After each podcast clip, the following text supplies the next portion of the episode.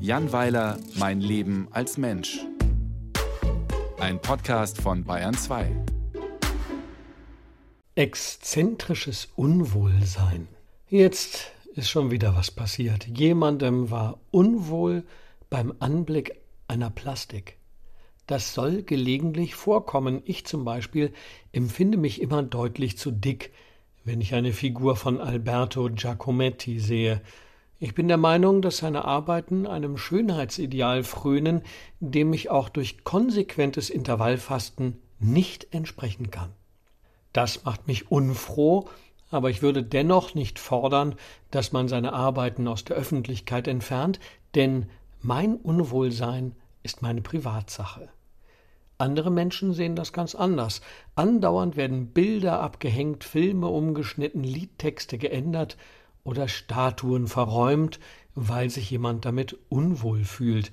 Jetzt gerade wieder in Flensburg.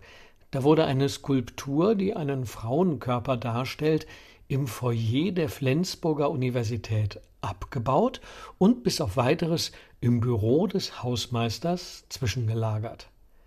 Als der Bildhauer Fritz During das Ding vor mehr als 60 Jahren schuf, hätte er sich nicht träumen lassen, dass der Gleichstellungsausschuss der Uni ihm eines Tages ein überholtes Frauenbild attestieren würde. Auch im Kino gibt's gerade Stunk, da wird über Oppenheimer gemeckert. In einer Szene des Films zitiert der titelgebende Physiker aus einem Zentralwerk des Hinduismus um dann sozusagen fließend in die Ausübung des Geschlechtsverkehrs überzugehen. Die Vermischung der heiligen Schrift Bhagavad Gita und der Darstellung von Sex sei eine Beleidigung des Glaubens von einer Milliarde toleranter Hindus, tobte nun der britische Politiker Uday Mahurkar. Nun wird der Mann kaum eine Meinungsumfrage bei einer Milliarde Hindus veranstaltet haben, er hat einfach von sich auf andere geschlossen. Er verallgemeinert also sein persönliches Unwohlsein, genau wie jene, die keine Künstler mit Rasterlocken auf der Bühne sehen wollen und kein Fleisch auf der Speisekarte und keine Sportwagen auf der Autobahn. Es mag ja sein, dass gute Gründe gegen all das sprechen, aber ein wenig mehr Zement im Fundament der Seele würde man den Leuten schon wünschen. Kommt klar, Himmel, Herrgott, nochmal. Ich fühle mich auch manchmal unwohl.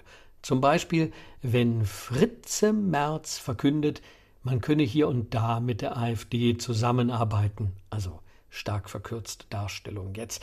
Das ist zwar unerträglich, dennoch bin ich der Meinung, dass Merz jetzt natürlich nicht abgebaut und für immer ins Büro des Hausmeisters der Uni Flensburg gebracht werden sollte.